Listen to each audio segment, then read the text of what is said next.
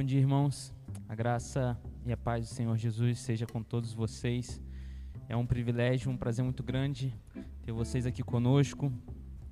Independente do momento que você está vivendo, independente aí das circunstâncias que você está, é uma honra te ter aqui conosco. Seja muito bem-vindo e muito bem-vinda à nossa escola de discípulos. Nós estamos trabalhando as temáticas, a temática da carta, cartas extraordinárias do apóstolo Paulo. O que que essas cartas têm para nos ensinar aí no século 21, no dia de hoje? E nós chegamos hoje à quinta exposição dessa carta. Hoje nós vamos trabalhar a carta, a primeira carta a Timóteo, onde Paulo escreve ali para Timóteo como ele vai lidar ali com os problemas da igreja de Éfeso. E é um privilégio muito grande estar aqui com você. E eu queria, antes de tudo, orar pela sua vida. Você que chegou aqui, você que entrou aqui, você que clicou aí nesse link que foi enviado para você. Eu queria orar e queria abençoar o seu domingo, abençoar a sua semana, abençoar a sua manhã e que você possa nesse momento se concentrar, que você possa, nesse momento, adorar a Deus conosco. Vamos compartilhar um pouco do que nós temos experienciado, do que nós temos vivido e vamos estar aprendendo um pouco mais acerca da palavra de Deus. Nesses dias tão difíceis, nesses dias tão cruéis, nesses dias de tanto sofrimento que nós estamos vivenciando, o Espírito do Senhor eh, serve para nos dar ali uma oportunidade de nós podermos nos aprofundar nas Escrituras Sagradas e podermos cada vez mais viver o Evangelho no chão da existência. Amém? Pai, te louvamos. Obrigado, Deus, porque o Senhor é um Deus maravilhoso. Obrigado, Deus, porque o Senhor é um Deus justo. Obrigado, Pai, porque as suas misericórdias se renovam todas as manhãs. Obrigado porque mais um dia que o Senhor fez, mais um dia que o Senhor nos deu a oportunidade de estarmos aqui, Pai aprendendo da tua palavra, Pai, estudando a tua palavra, Pai, nos deleitando cada vez mais na tua palavra, Pai, que possamos, Pai, aprender juntos, Pai, juntas, Deus, cada vez mais a viver a palavra, Deus, que não só possamos ler, Pai, não só, Pai, possamos, Deus, olhar, Pai, mas que possamos viver, Pai, viver isso no nosso dia a dia, na nossa prática, no nosso cotidiano, Deus, de segunda a segunda-feira, Pai, na nossa família, na nossa casa, Pai, na nossa comunidade de fé, que possamos, Deus, viver isso nos nossos dias. Abençoe os meus irmãos, Pai. Dê eles uma ótima semana, que possamos, Pai, fazer a diferença, que possamos, Pai, aprender com essa igreja de Éfeso, Pai, a partir, Pai, da palavra que o Teu Espírito Santo direcionou ali a Timóteo, Deus, em nome do Senhor Jesus, Pai. Seja com todos que estão nessa live, Deus. Abençoe aqueles que é, verão, Pai, ouvirão depois, Deus, e seja com todos eles, Pai, em nome do Senhor Jesus. Amém. O amor é o único caminho numa sociedade idólatra. O amor ele é o único caminho numa sociedade que trocou a lógica de adorar ao Deus vivo e verdadeiro para adorar aos seres criados, para adorar a, ao dinheiro, para adorar a mamon. O homem ele vive por esse essa água que escorre pelas nossas mãos. O homem ele corre atrás de atrás do vento, atrás de muitas coisas que vão se desgastando com o tempo. E durante esse tempo de pandemia, durante esse momento que nós estamos vivendo, você tem visto milhares e milhares de manifestações, milhares e milhares de pessoas que estão desesperadas, que estão em crise, que estão ansiosas, que não estão crendo num amanhã melhor. Pessoas que não estão crendo que daqui a um tempo tudo isso vai passar e daqui a um tempo essa terra irá acabar e o Senhor Jesus irá voltar. Você está vivenciando isso e durante essa pandemia, é, muitas pessoas entraram aí é, para o mapa da fome. Muitas pessoas voltaram. O Brasil voltou para o mapa da fome. O índice baseado ali em 2006, o Brasil tinha saído, mas o Brasil voltou. Muitas pessoas nessa pandemia estão perdendo ali é, os seus empregos, muitas pessoas estão é, vivendo com doações, vivendo de auxílio, através do auxílio criado pelo governo federal, auxílio emergencial, só que não é um auxílio perene, é um auxílio emergencial. Muitas pessoas estão vivendo com poucas coisas dentro da sua casa, elas não têm o que se alimentar, elas não têm o que comer. E por outro lado, muitas pessoas durante essa pandemia, elas os seus ganhos, os seus faturamentos cresceram absurdamente, porque o nicho ali, a área que a, essa pessoa trabalha, durante essa pandemia foi valorizada, então ela está ganhando muito mais daquilo que ela precisa. E ao mesmo tempo que nós temos aí as pessoas que estão com muita necessidade, nós temos, por outro lado, pessoas que vivem além das suas necessidades, pessoas que estão vivendo com coisas que elas nem necessitam. E nós temos ali aquelas pessoas que estão vivendo ali é, onde o seu salário dá para comprar o suficiente. As pessoas nem são as mais ricas, elas nem são as mais pobres, mas o que elas conseguem ganhar através do seu trabalho, através do seu sustento, elas conseguem ali se manter. E durante esse período de muita incerteza, muita insegurança econômica, política, durante esse período que nós estamos vivendo, durante esse período de altos e baixos, eu fui fazer uma pesquisa e fui entender melhor algumas coisas que estão acontecendo na nossa sociedade. Você tem visto aí a busca pelo homem, a busca pela riqueza, a busca pelo prazer, você tem visto aí nos jornais a busca pela vacina, a busca pelos insumos, você tem visto tudo isso. E durante a minha pesquisa, eu trouxe aqui algumas anotações para vocês e queria compartilhar com vocês uma coisa. 5% dos mais ricos da população brasileira equivale a 95% da riqueza dos brasileiros. A riqueza que é concentrada em 5% dos brasileiros equivale à riqueza concentrada em 95% dos brasileiros.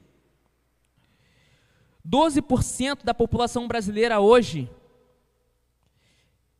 isso equivale a 27 milhões de brasileiros, vivem por mês com 246 reais.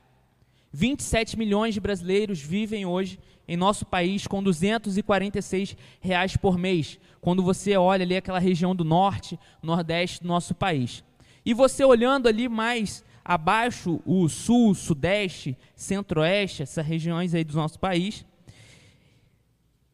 27% dos brasileiros da nossa população, isso equivale a 52 milhões de pessoas, vivem com 387 reais por mês.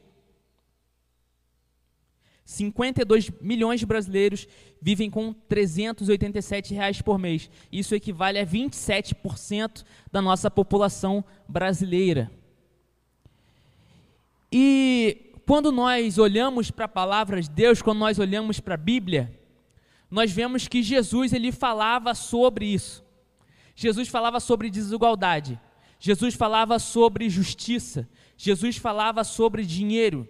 Jesus não simplesmente falava sobre algo que irá nos levar além desse caos que nós estamos vivendo, além desse sofrimento que nós estamos vivendo, mas Jesus, ele se importava e ele se importa com a nossa condição humana. Então, por isso ele falava algo acerca que nós vivenciamos na nossa pele. Porque Jesus ele era 100% Deus, mas ele também era 100% homem. Então ele falava algo que tem a ver comigo e com você nessa manhã. Ele falava acerca da nossa vida, da nossa existência. Então tudo que Jesus falou e nos ensinou tem a ver com a nossa vida nesse momento presente e tem a ver com a nossa existência hoje. Não é algo simplesmente para além dessa vida. Não é algo simplesmente extramundo, além desse mundo aqui além do planeta Terra, algo para o cosmos. Não, é algo para essa vida também. Então Jesus ele nos ensina a nós vivenciarmos coisas que têm a ver com o nosso mundo presente, com o nosso contexto latino-americano, com o nosso contexto de pobreza, com o nosso contexto de riqueza. E quando pessoas se levantam para falar sobre isso, muitas delas são silenciadas. E muitas delas questionam essas pessoas que são levantadas para falar sobre isso, a falarem assim: mas você não pode falar sobre isso, pregue somente o Evangelho. Assim como falaram muitas vezes, eu ouvi dentro da minha casa, pessoas que apontaram o dedo para o meu pai e falaram que ele não estava falando sobre, ele deveria falar sobre o evangelho, porque quando a gente fala sobre desigualdade, a gente fala sobre justiça social, a gente não está falando do evangelho. Só que na Bíblia, Jesus, ele, se você for fazer um mapeamento, você vai ver em torno de 200 versículos onde Jesus se dedica a falar sobre a fé. Você vai ver na Bíblia mais ou menos aí, em torno um pouco a mais de 200 versículos, falando sobre a salvação, a nossa salvação desse mundo, a nossa salvação do pecado. E você vai ver aí na Bíblia Jesus falando, se dedicando, mais de dois mil versículos falando sobre dinheiro. A temática dinheiro só perde para o reino de Deus. Jesus ele se dedicou a falar sobre é, muitas coisas, mas o que ele mais se dedicou foi sobre reino de Deus, e em segundo lugar foi sobre dinheiro. E Jesus falava muito sobre dinheiro. E por muitas atitudes errôneas e por muitas atitudes equivocadas, muitas teologias equivocadas, você vê aí na internet, se você for ligar a sua televisão, você vai ver muitos pastores muitas pastoras, muitos líderes, teólogos, falando sobre dinheiro de uma forma sobre a teologia da prosperidade ou a mais moderna teologia do coach, onde você não pode sofrer, onde você é, não pode passar por dificuldades financeiras, onde você tem que prosperar e você tem que crescer nessa terra.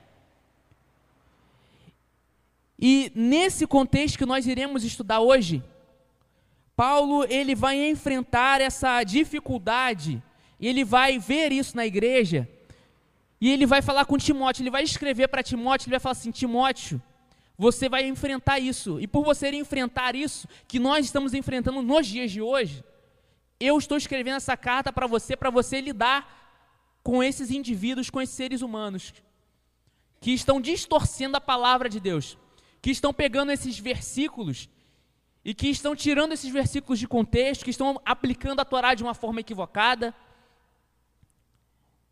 E eu queria já que você abrisse a sua Bíblia lá em 1 Timóteo, é a carta que nós iremos estudar. 1 Timóteo 4, a partir do versículo 1. Timóteo ele vai enfrentar essas dificuldades.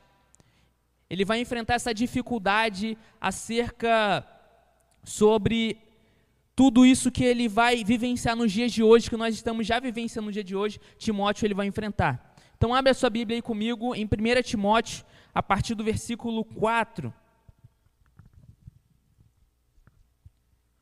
Olha o que Paulo ele vai dizer a Timóteo. Paulo ele era um líder nato, como você viu aí nesse vídeo.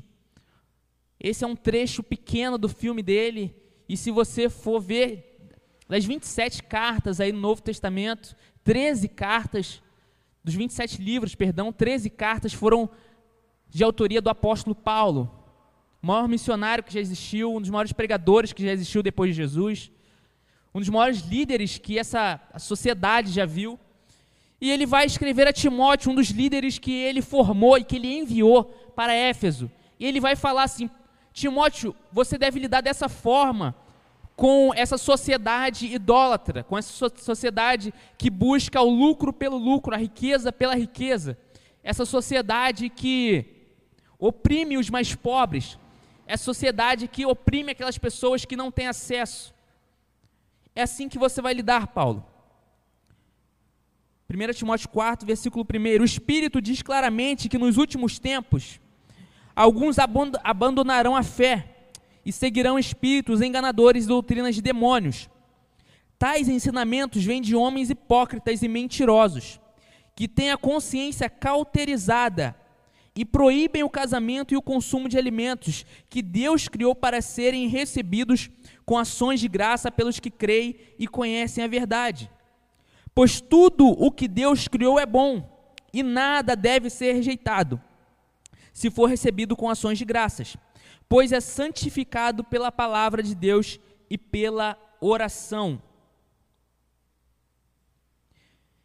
Irmãos, quando nós vemos passagens como essa, Paulo diz aqui que ele estava lidando com teologia, com ensinamentos, doutrinas de demônios. Por isso é muito importante nós estudarmos, por isso é muito importante você estar aqui conosco nessa manhã, aprendendo sobre a palavra de Deus. Porque, infelizmente, há muitas pessoas que distorcem a palavra de Deus, que usam para o seu bel prazer, para o seu enriquecimento, que usam para oprimir aquelas pessoas mais vulneráveis. No momento de pandemia, você vê aí pessoas políticos, deputados, governadores, roubando dinheiro público, desviando dinheiro que é destinado para a saúde, desviando dinheiro que é destinado para pessoas que estão enfermas, para colocarem no seu próprio bolso.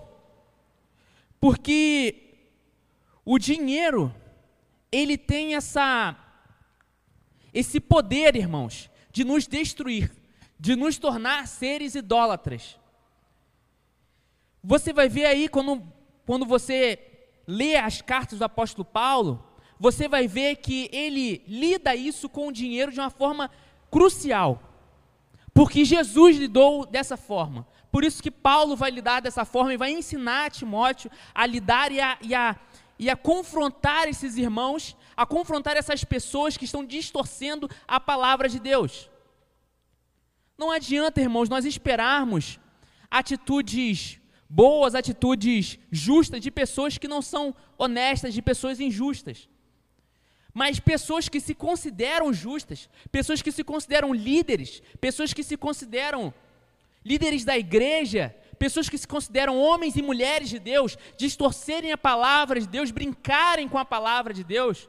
Então Timóteo vai confrontar essas pessoas, Paulo exorta ele a confrontar essas pessoas, porque eles estão dizendo que eles estão pegando a Torá, estão distorcendo a Torá, aplicando de uma forma equivocada a lei de Moisés. Aplicando de uma forma equivocada, dizendo que as pessoas não deveriam casar, dizendo que as pessoas não poderiam tomar um bom vinho, dizendo que as pessoas não deveriam fazer certas coisas, sendo que por trás eles são hipócritas. Paulo vai dizer que essa é uma doutrina de demônios. Eles trocaram a glória do Deus Criador. Eles trocaram, eles pegaram o dinheiro, estão adorando a dinheiro. Porque o dinheiro ele tem esse poder de nos tornar idólatras. O dinheiro, quando Jesus vai falar, ele vai dizer que não é possível nós adorarmos a dois senhores. Ou você vai adorar um e vai amar o outro, ou vai odiar o outro. Jesus ele coloca o dinheiro num patamar totalmente espiritual. E Paulo vai nos ensinar a como nós devemos lidar com o dinheiro. Porque o dinheiro, irmãos, ele não é o nosso senhor. O dinheiro ele serve para ser o nosso servo. O dinheiro não serve para ser adorado, para ser idolatrado. O dinheiro não serve para ser servido, ele serve para servir. E Paulo vai nos ensinar a como nós devemos lidar com esses problemas. Problemas esses que já aconteceram naquela época e problemas que acontecem nos dias de hoje. Onde você vê um superfaturamento de vacinas, onde você vê aí dinheiro aplicado da saúde, dinheiro aplicado em coisas erradas. Onde você vê que pessoas se autodenominam pessoas de Deus, só que por trás elas desviam, são hipócritas isso é teologia, isso é doutrina de demônios. Essas pessoas são mentirosas. Tenham cuidado com essas pessoas. Porque essas pessoas, irmãos, eles não só estão lá, eles estão dentro das nossas igrejas. Eles estão dentro dos nossos púlpitos, eles estão em cima dos nossos púlpitos. Eles estão usando microfone. Por isso, não, não acredite aqui em tudo que eu vou dizer para você. Estude, se dedique na palavra de Deus. Não siga sim, simplesmente a doutrina da sua igreja, a doutrina do espaço de vida, simplesmente uma fé cega. Uma fé que não tem respaldo bíblico, que não se aplica nas verdades, nas, nas escrituras do Senhor, nas verdades e princípios bíblicos do Senhor. Tenha cuidado. E como que nós, irmãos, devemos viver nesse mundo que trocou a glória do Criador pelo mamon? O dinheiro elevado à estatura de Deus. Como que nós vivemos nesse mundo? E Paulo ele vai nos dar uma, algumas nuances. Paulo vai dizer que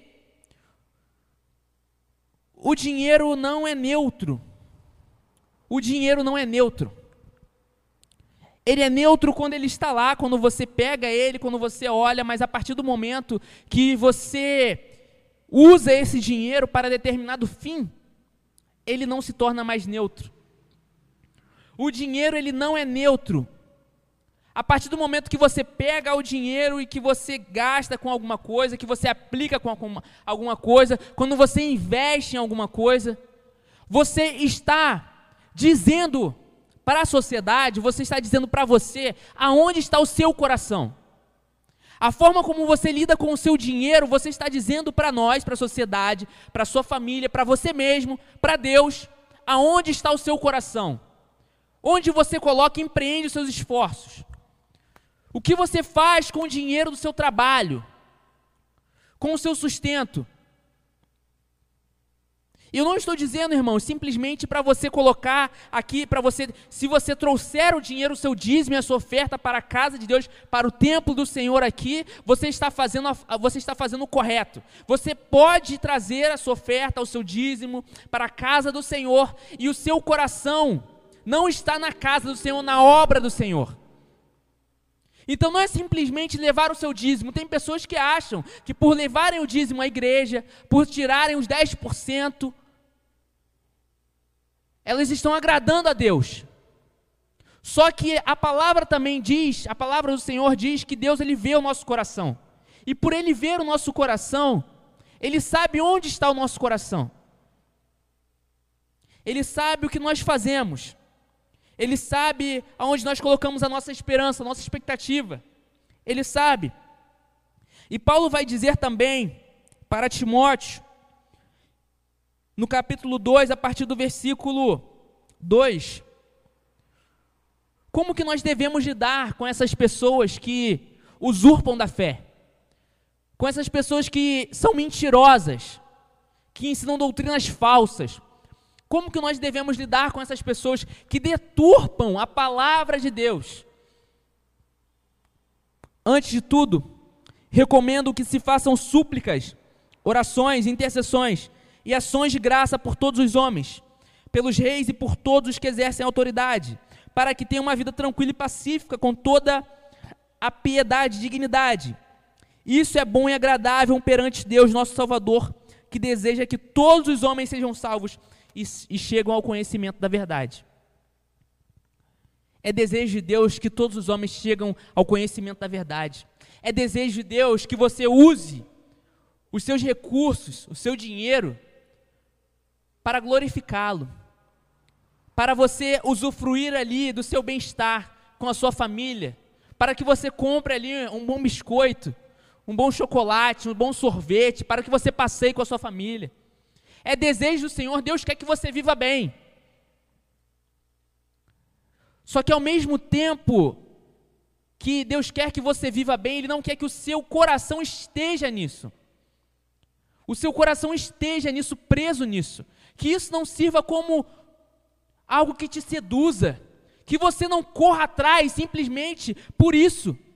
Ah, não, eu preciso batalhar, preciso correr atrás para dar o melhor e deixar o, o que há de melhor aqui nessa sociedade, nessa terra, para a minha família. Essa não é a lógica do Evangelho, essa é a lógica de Mamon.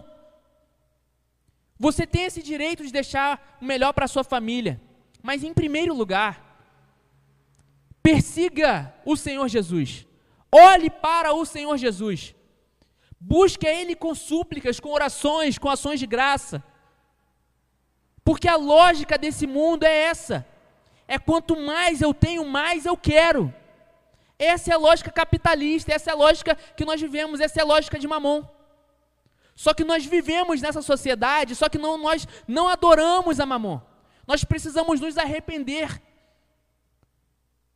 todos os dias, por colocarmos a nossa expectativa, a nossa esperança em ensinos falsos, em ensinos pecaminosos, ensinos que não agradam a Deus. Irmãos, o dinheiro ele não é neutro. O dinheiro ele nos seduz. Ele pode nos seduzir. Quando você olha lá, meu Deus, olha que vida maravilhosa. Essa pessoa tem tudo do bom e do melhor. Eu quero essa vida e você começa a correr atrás disso. Só que nessa pandemia, você vê que milhares e milhares de pessoas vivem com 300 reais, 200 reais por mês. Você viu nessa pandemia que você precisa, nós precisamos, nós somos uma igreja e essa é a nossa oração para você. Nós somos uma igreja generosa, uma igreja que abençoa o pobre, uma igreja que abençoa o órfão, a viúva. Você vai ver mais para frente, nessa carta em 1 Timóteo, que as, as, as viúvas estavam sendo deixadas de lado. As viúvas, muitas delas, Muitas mulheres que se denominavam viúvas estavam querendo usurpar da igreja. Elas estavam vivendo além das suas possibilidades, além daquilo que elas já tinham. E Paulo exorta Timóteo: repreenda essas mulheres que vêm para a igreja e acham que estão no desfile de moda. Só abrindo um parêntese. Em segundo lugar, irmãos, a nossa vida ela não é pautada e ela não é estruturada na lógica de Mamon. Porque a lógica de Mamon ela é falsa. A lógica de Mamon ela é incerta. A lógica de Mamon ela é caída. A lógica de Mamon ela apresenta algo belo, algo maravilhoso, algo bonito. Só que o destino dela é a ruína. O destino dele é perdição. Ela é incerta, uma hora ela está lá em cima, outra hora ela está lá embaixo, é o mercado financeiro. Então, cada vez mais que, que tem ali uma crise, aí vai lá em cima, depois vai lá embaixo. Às vezes o seu negócio estava lá em cima, na pandemia foi lá embaixo. Às vezes o seu negócio estava lá embaixo, foi lá em cima. Essa é a lógica de Mamon. E Paulo fala assim: nós não somos estruturados por essa lógica, nós não somos estruturados pelo que essa sociedade adora nós servimos a Jesus, nós servimos a Deus, então nós não nos apegamos a isso, o nosso coração não está fixo, preso nisso. Porque isso, irmãos, essa idolatria que nós vemos aí na sociedade, essa idolatria ao dinheiro, esse amor ao dinheiro, colocando o dinheiro no lugar de senhor, tirando o senhor dos senhores. Tudo isso vai mostrar que aonde está o nosso coração, aonde está a nossa busca. Então hoje você está aqui com um celular e aí você vai querer o outro, porque vai lançar o outro. Você está com um relógio, você quer o outro, porque vai lançar o outro. E você não se contenta com isso. Você cada vez quer mais e mais e mais e mais. Você não fica contente com o que você já tem. Você está sempre reclamando, sempre buscando algo que você precisa conquistar. Essa é uma lógica de Mamon. Paulo diz para nós nos contentarmos com aquilo que nós já temos. Então você hoje compra uma coisa e amanhã você compra outra. Você compra hoje o carro do ano, e no ano que vem você quer comprar outro carro. Porque essa é a lógica do consumo. Ela quer te pegar para você se tornar escravo dela. Só que você não vê isso. Você está tão cego, tá, o ensino foi tão deturpado para você. Você não se baseia na palavra de Deus, você se baseia tanto na lógica desse mundo que você está cego. Você está cega e você não vê esse mundo que está acontecendo. Você não consegue olhar o pobre, o miserável, aquela pessoa que sofre do seu lado, aquela pessoa que vive com 380 reais por mês. Aquela, você só, você só olha 1% da população, os 5% da população mais rica, que concentra 95% da população brasileira. Você só consegue olhar esse lado. Você não olha o outro lado. E aí a sua, a sua idolatria, a sua adoração, vá para aquilo que satisfaz o seu coração. Não para aquilo que satisfaz o coração de Deus, não para aquilo que satisfaz o coração do nosso Senhor.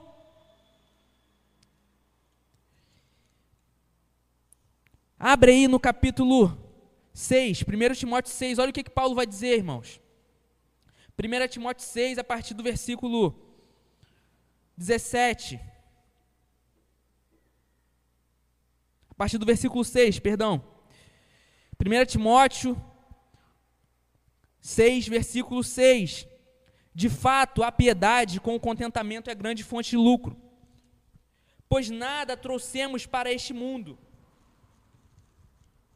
Nada trouxemos para este mundo, e dele nada podemos levar. Por isso, tendo que comer e tendo que vestir, estejamos com isso satisfeitos. Seja satisfeito com o que você já tem. Não fique amargurado, amargurada com aquilo que você vai buscar, se contente. Porque a nossa alegria, irmãos, não vem daquilo que a gente tem, a nossa alegria está no Senhor Jesus. Então, independente do nosso momento de vida, da nossa sociedade, a nossa alegria vem do Senhor Jesus, a nossa esperança vem do Senhor Jesus. A nossa esperança não vem no Messias político, no messianismo político, não vem. A nossa esperança está no Senhor Jesus. Então se contente tendo que comer e tendo que vestir. Porque porque tendo que comer e tendo que vestir, versículo 9, os que querem ficar ricos, eles caem em tentação e em armadilhas e muitos desejos descontrolados nocivos, que levam os homens a mergulharem na ruína e na destruição. Versículo 10: Pois o amor ao dinheiro é a raiz de todos os males. Algumas pessoas, por cobiçarem o dinheiro, desviaram-se da fé e se atormentaram com muitos sofrimentos. Vocês, porém, vocês, povo de Deus, homens de Deus, fuja. Paulo falando a Timóteo, você, Timóteo, fuja de tudo isso Busque a justiça, busque a piedade, a fé, o amor, a perseverança e a mansidão. Combata o bom combate da fé. Tome posse da vida eterna para a qual você foi chamado. E fez a boa confissão na presença de muitas testemunhas. Diante de Deus que há tudo da vida. Tudo da vida. E de Cristo Jesus, que diante de Pôncio Pilatos fez a boa confissão. Eu lhe recomendo Guarde este mandamento imaculado e irrepreensível até a manifestação do nosso Senhor Jesus Cristo, a qual Deus fará se cumprir no seu devido tempo. Essa é a mensagem para Timóteo. Paulo falando para Timóteo como ele deveria viver nessa sociedade idólatra, nessa sociedade que busca a riqueza pela riqueza nessa sociedade que não vive com justiça, nessa sociedade que não vive com piedade. Seja imaculado, seja irrepreensível. Essa é a mensagem para você nessa manhã. Não entre nesse caminho, não entre nessa lógica idolátrica. Não entre nessa lógica pecaminosa. Não entre nessa lógica. Porque essa lógica vai levar à ruína.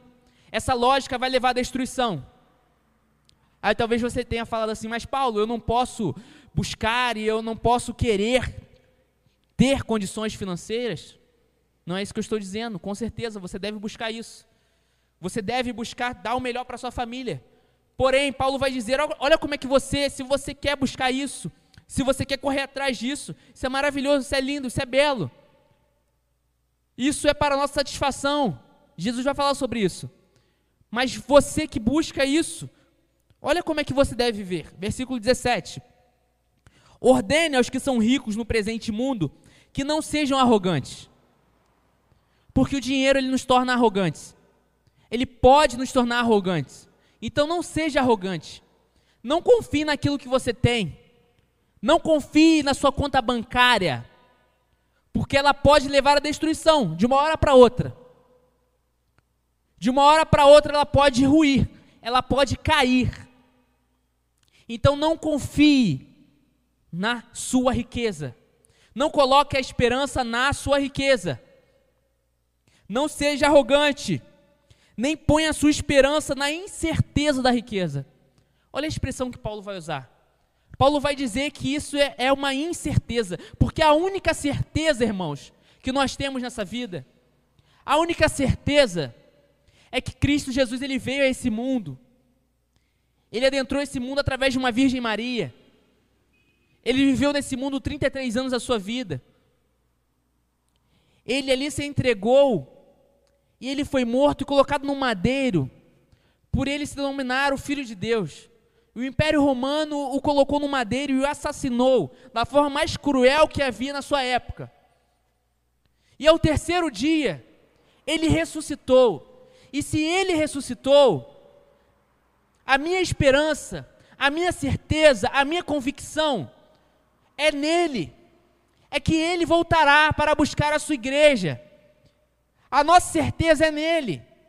Paulo vai dizer que se nós em Coríntios, se nós esperarmos dessa vida, somente dessa vida, a, a esperança dessa vida, colocarmos nossa certeza naquilo que nossos olhos conseguem enxergar, nós somos os mais miseráveis de todos os homens.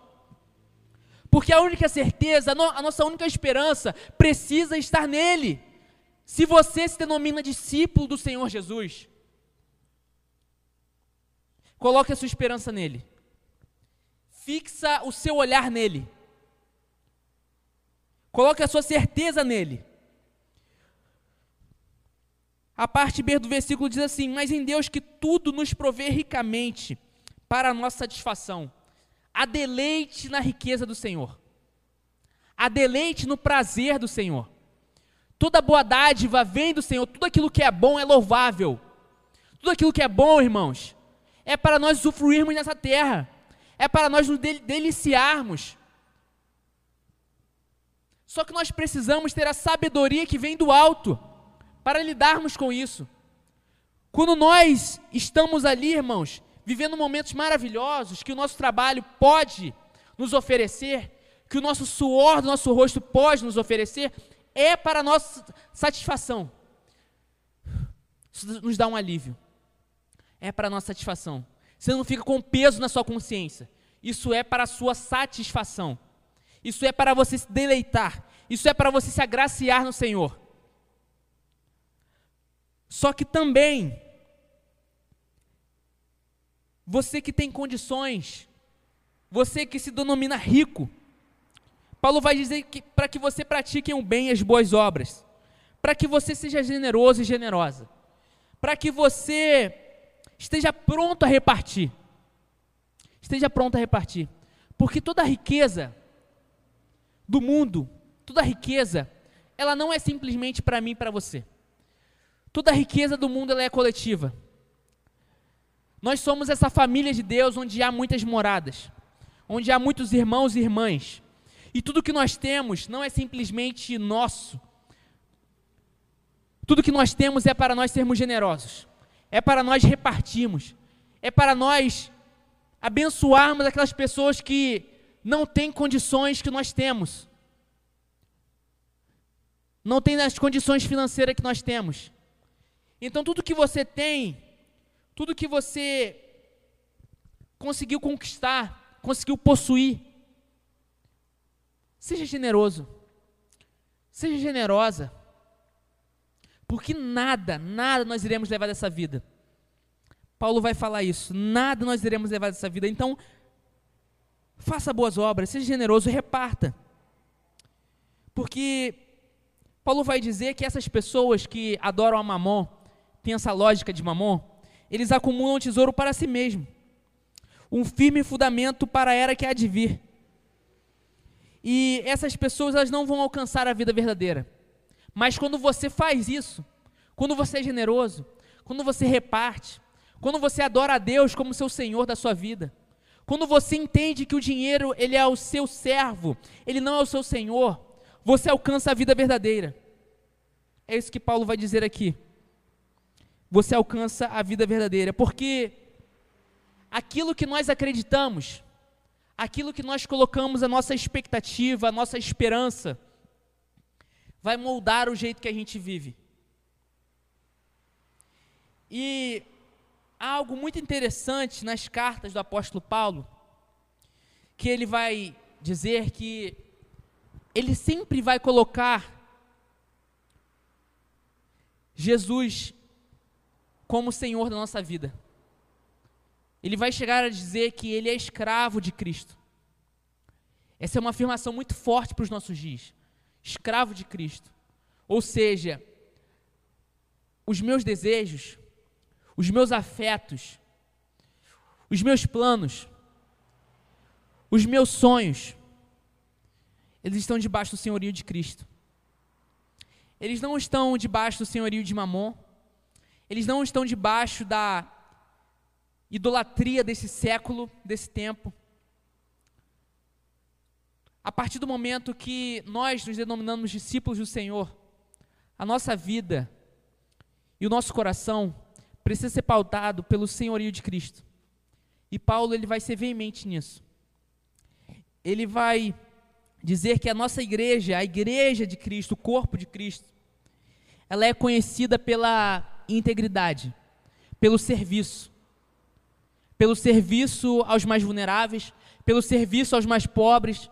Então, não me venha dizer que no mundo idolátrico, no mundo que preferiu abandonar os princípios e os valores cristãos, no mundo que resolveu abandonar tudo isso, no mundo que resolveu levantar altares de adoração, no mundo onde oprime as pessoas mais vulneráveis, no mundo onde há uma história sangrenta, onde há legitimação da igreja, no mundo onde a igreja deturpou o evangelho do Senhor Jesus, no mundo onde irmãos e irmãs eles foram perseguidos por conta da sua raça, por conta da sua sexualidade, no mundo onde pessoas estão sendo perseguidas por conta disso, não venha me dizer, irmãos, que isso não é o evangelho.